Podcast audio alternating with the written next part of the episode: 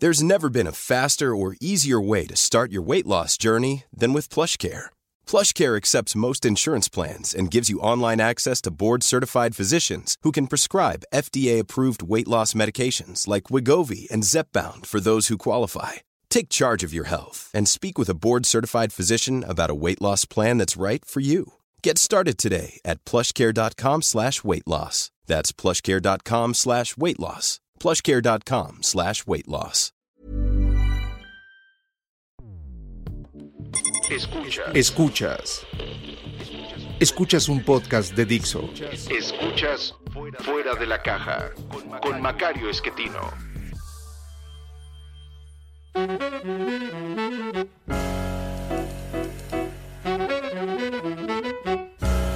Bienvenidos, esto es Fuera de la Caja. Yo soy Macario Esquetino, le agradezco mucho que me escuche. Eh, hoy nos toca hablar de largo aliento, no hablaremos de coyuntura en esta semana, la primera de abril, porque la semana anterior fue Semana Santa, no hay mucha información nueva y es eh, preferible esperar a una semana más, tener más datos, sobre todo de las campañas electorales que están iniciando, eh, para poder pues comentar con detalle lo que podemos esperar. Lo que quisiera yo aprovechar hoy es hablar de estos temas de largo aliento, haciendo uso de un par de libros que leí recientemente. El eh, primero de ellos se llama Contra Apocalípticos, escrito por Jesús Zamora Bonilla, eh, un eh, filósofo y economista español que también es novelista, así fue como lo conocí, leyendo su primera novela, Día de Reyes, una novela simpática, agradable. la mejor de él es la segunda, que se llama Errares de Ángeles, eh, y es la que yo le recomiendo que lea si,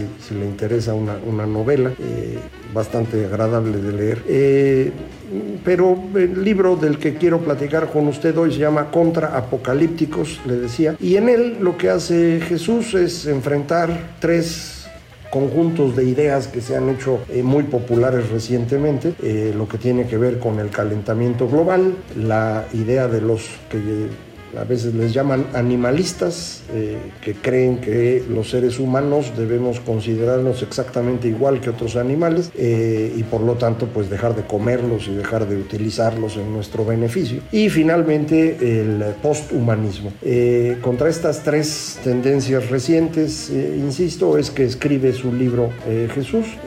lo hace aprovechando filósofo, eh, insisto, de formación, pero también es economista. Eh, y por lo tanto le es fácil, digamos, hacer eh, en, el primer tema, el tema del calentamiento global, un análisis ponderado de, bueno, es indudablemente cierto que los seres humanos estamos consumiendo demasiados combustibles fósiles, alterando el ciclo natural del carbono, hemos generado un incremento en temperatura, todo esto no hay ninguna duda. En donde viene la dificultad es en las conclusiones, que no son tan eh, sencillas como mucha gente imagina, de qué es lo que va a pasar en los próximos años. No, no entendemos por completo el eh, sistema climático, no es eh, tan evidente que estemos en un proceso de calentamiento eh, muy, muy fuerte. Incluso los mismos documentos del panel intergubernamental de cambio climático, que es el esfuerzo más grande que hay eh, para entender lo que está pasando. Incluso en estos documentos los escenarios que se plantean como más probables no, no tienen nada de apocalíptico. Es la interpretación que se hace en medios, la interpretación que hacen activistas, la que lleva a pensar que pues estaríamos al borde de la catástrofe y por lo tanto lo que hay que hacer es eh, pues dejar de producir cosas, reducir el consumo de combustibles fósiles. Algunos piensan que a cero, eh, pero pues eh, como usted podrá imaginarse, esto tiene un costo y eso es lo que hay que ponderar. podríamos dejar de consumir todos los combustibles fósiles para mañana pues sí, sí se puede, pero eso implicaría regresar a cómo funcionaba el mundo eh, antes de que existieran estos combustibles fósiles, en donde podía existir mm, más o menos mil millones de seres humanos estoy hablando de 1820, que en, su inmensa mayoría, 95%, vivían por debajo de lo que hoy consideramos el nivel de pobreza extrema. Entonces sí se puede, pero esto implica la muerte de 7 mil millones de seres humanos y el empobrecimiento de otros 950 millones. Quedarían 50 millones que se podrían vivir más o menos bien, no tan bien como hoy, pero podrían hacerlo. Y es todo lo que quedaría. Eh, si usted considera que esa es una buena idea, pues adelante. Eh, pero, pues a la hora que hace uno los numeritos, dice un hombre, si se van a morir siete de cada ocho seres humanos, pues lo más probable es que me toque a mí y eso ya no suena tan bonito. Creo que hay, una gran cantidad de cosas alrededor de este tema del calentamiento, del cambio climático o de la visión ecologista que tienen mucho sentido y hay otros que en su exageración eh, nos llevan a conclusiones absurdas y esas son las que eh, Jesús describe con claridad. Eh, lo mismo en el caso de los que proponen que nos consideremos una especie igual que todas las demás que existen en el planeta y por lo tanto pues dejemos de consumir animales y los eh, cuidemos eh, de manera distinta, dejándolos que lo hagan ellos por su cuenta. Otra vez se puede, pero tiene un costo eh, y el costo no es nada simple de resolver. creo que mm, no es tan fácil pasar del tema de crueldad hacia los animales, en el cual creo que todos prácticamente todos estamos de acuerdo que hay que erradicar, a pasar de ahí a considerar que eh, somos iguales a otros animales exactamente iguales, eh, porque pues depende hasta dónde quiera usted llegar con los animales. Pensar que tenemos mismas eh, derechos y obligaciones que los eh, perros o los gatos, pues a lo mejor no está tan complicado. Ya que llega uno a las ratas empiezan las dudas y si se va uno un poquito más lejos, pues ya están las cucarachas eh, y ya se empieza uno a sentir eh, un poco mal, ¿no? entonces creo que esto también otra vez es una buena idea en términos de tratar a los animales con toda, todo cuidado toda atención, porque efectivamente eh, tienen sentimientos como nosotros, eh, pasar de ahí a considerar que eh, debemos convertirnos todos en jainitas, esta religión de la India que incluso se pone en cubrebocas no para evitar el contagio del COVID, sino para evitar tragar por distracción una mosquita y con ello matarla. Es una religión muy particular y pues se puede hacer eso otra vez, pero no da para todos los seres humanos. Eh, y finalmente el tema del posthumanismo, eh, que se ha hecho muy popular recientemente, esta idea de que los seres humanos seremos paulatinamente sustituidos por máquinas, eh, vamos a convertirnos en una especie de híbridos entre robots y seres humanos, que estaríamos ya en proceso de llegar a ello por las redes sociales y por todas estas cosas. No es un asunto tan trivial, eh, lo, han hecho muy popular algunos, específicamente creo el más exitoso en la popularización de esta idea ha sido eh, Yuval Noah Harari, eh, el escritor usted lo conoce, de Sapiens, eh, después otro libro mucho más agresivo en términos de, la idea del posthumanismo que se llama Homo Deus. Este segundo libro a mí me parece bastante malo. Sapiens, en cambio, es un libro muy, muy bien escrito, muy, muy agradable de leer, que hace una revisión histórica muy larga. En muchas cosas coincide con lo que aquí hemos comentado usted y yo. Eh, sin embargo, me parece comete varios errores en el camino que lo llevan precisamente a concluir con con la idea del posthumanismo, que es la que ocupa la mayor parte del segundo libro de Homo Deus, y por eso no me convence, no me gusta. Creo que este eh, camino no tiene mucho sentido, pero es algo que se ha hecho muy popular. Y otra vez, eh, Zamora eh, en su libro critica estas visiones porque ah, él considera que no tienen de dónde asirse en la realidad. Y el punto clave es este de la realidad. Y es algo que, como aquí hemos comentado, conviene ser muy claro. Le, le, he dicho muchas veces, los seres humanos no somos capaces de entender la realidad, pero de ahí no se pasa a que la realidad no existe o que cualquier cosa que pase por nuestra mente es la realidad. Eh, este brinco es el problema. Eh, yo reiteraría, lo sabemos desde hace muchísimos eh, siglos, los seres humanos no podemos entender lo que ocurre afuera de nosotros por completo. Pero esto no significa que no podamos entender una gran cantidad de cosas y no significa que no podamos desarrollar herramientas para ir perfeccionando ese conocimiento de lo que pasa en esa realidad. de eso es la ciencia de, eso se trata lo que hemos ido construyendo, en particular los últimos 500 años, y si me apura, sobre todo los últimos 200 y con mucha más velocidad en los últimos 100, eh, hemos ido desarrollando instrumentos que nos permiten entender mucho mejor el entorno, eh, desde lentes que nos permiten ver cosas microscópicas hasta lentes que nos permiten ver cosas inmensas y a partir de ello ir deduciendo eh, regularidades de comportamiento, que es lo que llamamos leyes en eh, la ciencia, y, y con base en esto pues hemos logrado hacer esto, la magia que hoy podemos comunicarnos eh, a pesar de la pandemia y a pesar de mil cosas de una manera eh, extraordinaria. Entonces, eh, sí, sí, existe la realidad, claro que existe. Eh, y esta parte de poner en duda toda esa realidad porque no podemos capturarla y por lo tanto decimos, bueno, pues cualquier cosa que yo imagine es entonces la realidad. Es eh, precisamente el problema que nos ha llevado a este camino del posthumanismo, que en cierta forma deriva de el, los filósofos franceses del postmodernismo, que a su vez provienen de un par de ataques muy grandes que, que se dieron en contra de la razón eh, a fines del 19 y principios del 20. Por un lado, Nietzsche, que muchos consideran el padre del nihilismo, es decir, esta visión filosófica en la cual eh, nada existe, eh, por lo tanto nada tiene mucha importancia, nada se puede comparar, eh, que es a donde eh, llegan los posthumanistas de hoy, son todos ellos esencialmente nihilistas. y para platicar esto un poco mejor, perdón, el otro, el otro golpe importante que me recordó uno de ustedes hace algunos días cuando platicamos la vez pasada, de largo aliento, es la escuela de Frankfurt Adorno, Horkheimer y su eh, revisión de la razón, eh, su crítica de la razón, en eh,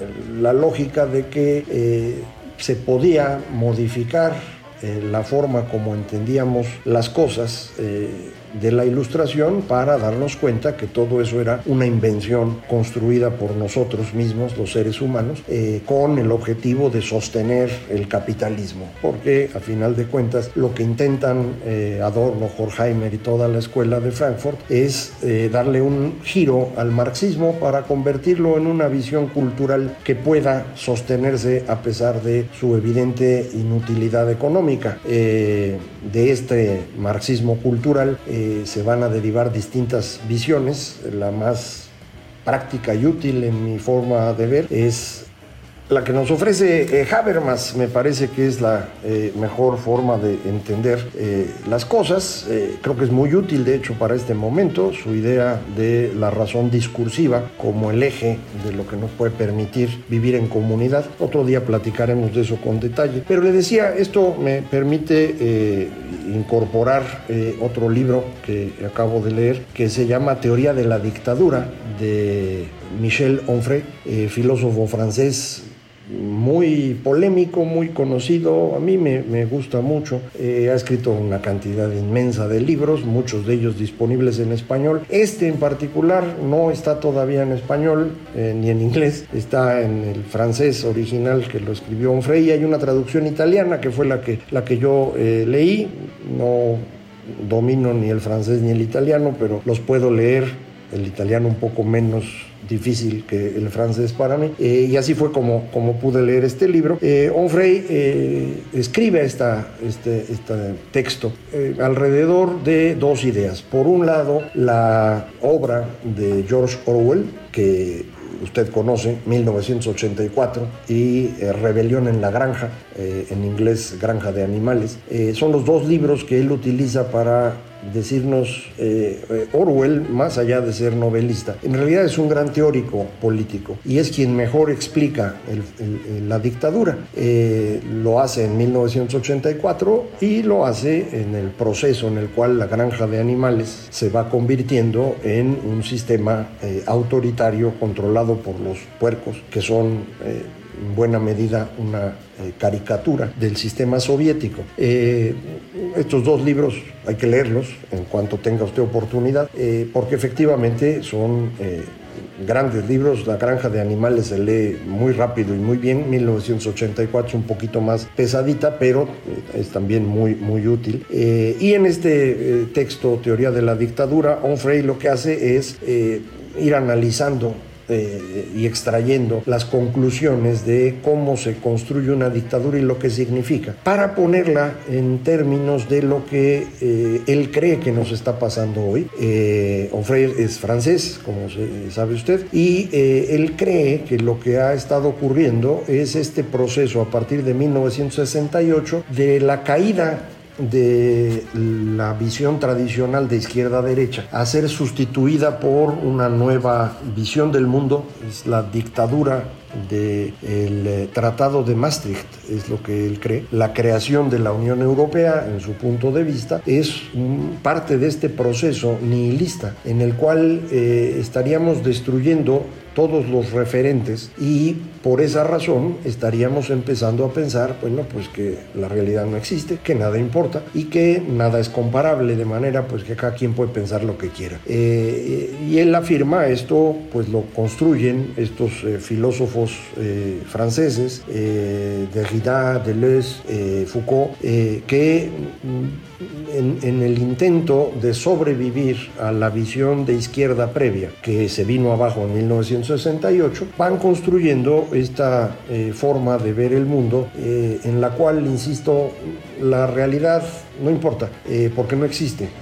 La única realidad real es la que está dentro de nuestras mentes y esto se puede ir construyendo con facilidad. y por eso es tan importante la granja de animales y por eso es tan importante 1984 en la explicación que construye Onfray, porque en ambos libros gran parte del proceso con base en el cual se instala la dictadura es ir convenciendo a las personas de que lo que ven no existe, existe lo que yo te digo que existe. Eh, y para podértelo decir y que me lo vayas creyendo, es importante controlar la forma como se comunican las cosas y es importante sobre todo controlar el lenguaje. Entonces la destrucción del lenguaje eh, que estamos viviendo hoy con esta insistencia en renombrar cosas, con este gran esfuerzo de acabar con la cultura clásica para ir quitando pues eh, al lobo que se come la abuelita porque pues eh, eso es un eh, intento de maltrato a los animales o eh, eh, todos los cuentos de hadas en los cuales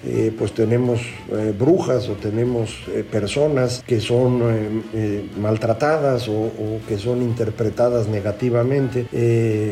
toda esta transformación de la cultura que teníamos y del lenguaje que utilizamos para Onfray es una parte del proceso de instalación de una dictadura en la cual la gente va perdiendo toda capacidad de entender las cosas y va a depender de lo que les sea dicho por los comisarios del conocimiento. Esta es la interpretación, insisto, de Onfray. No me parece totalmente eh, equivocada. Puede ser que haya exageraciones en algunas partes. Sigo sin entender con toda claridad eh, la forma como él interpreta eh, el proceso de la Unión Europea, pero me imagino que estando allá debe ser visto de una manera bastante distinta a como lo vemos desde fuera. hace mucho énfasis en el intento estadounidense de controlar Francia al término de la Segunda Guerra Mundial, de la necesidad que tuvo Francia de inventarse una mitología de enfrentamiento a los alemanes que nunca hubo, es decir, la resistencia francesa fue muchísimo más pequeña de lo que el mito acabó construyendo, un mito necesario para poder evitar que Estados Unidos se hiciera con el control de Francia. Eh, esa es la interpretación, insisto, de Onfray. Y lo que él eh, piensa es eh, que a partir de la caída de De Gaulle como resultado de del 68, el que asciende a convertirse en el kingmaker de todo el periodo es Valéry Giscard d'Estaing, eh, que incluso llega a controlar a François Mitterrand y para 1983 da inicio a este proceso de unificación europea que mm, insisto, Onfray considera un, un, problema mayor porque es un proceso liberal nihilista, dice él. Se pasa del liberalismo en donde todos tenemos derechos, todos tenemos la misma dignidad, al nihilismo en donde pues eh, ya nada importa. Eh, entonces, estas ideas que estamos platicando aquí en distintas ocasiones acerca del impacto de los medios de comunicación, de la manera como cada época va obligando a entendernos de manera distinta, el proceso en el cual antes de entendernos acabamos enfrentándonos eh, para después poder construir una forma de vida más estable. Eh, pues parece que coincide mucho con lo que hemos platicado aquí, lo que escribe Onfre, y eh, estamos justo en este proceso en el cual dejamos de entender, producto del cambio en las tecnologías comunicacionales, viene un nuevo intento de construir estos grandes grupos comunitarios ficticios alrededor de ideas que andaban por ahí y que pueden ser utilizadas utilizadas para ello, la religión, estos grupos religiosos en el siglo XVI, grupos alrededor de la naturaleza en el siglo XVIII, eh, las dictaduras totalitarias del siglo XX y hoy esta dictadura nihilista que nos dice Onfre eh, como resultado de las redes sociales. Vamos a ver si esto funciona eh, de esta misma manera eh, y vamos a seguir analizando este tema porque me parece que pues, coincide mucho con lo que hemos hablado y amerita que lo, que lo sigamos platicando. Muchísimas gracias por, por escucharme en estos temas que, insisto, a mí me gustan y se los platico por eso. Eh, sus comentarios me son de, de, gran utilidad para ir corrigiendo errores que van apareciendo en el camino. Eh, y platicamos de coyuntura la próxima semana y en cuanto se pueda, otra vez de largo aliento. Muchísimas gracias, esto fue Fuera de la Caja.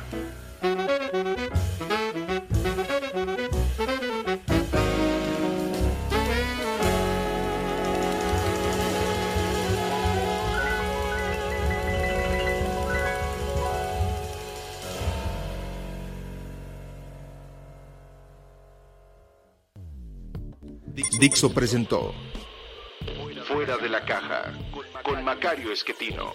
La producción de este podcast corrió a cargo de Verónica Hernández.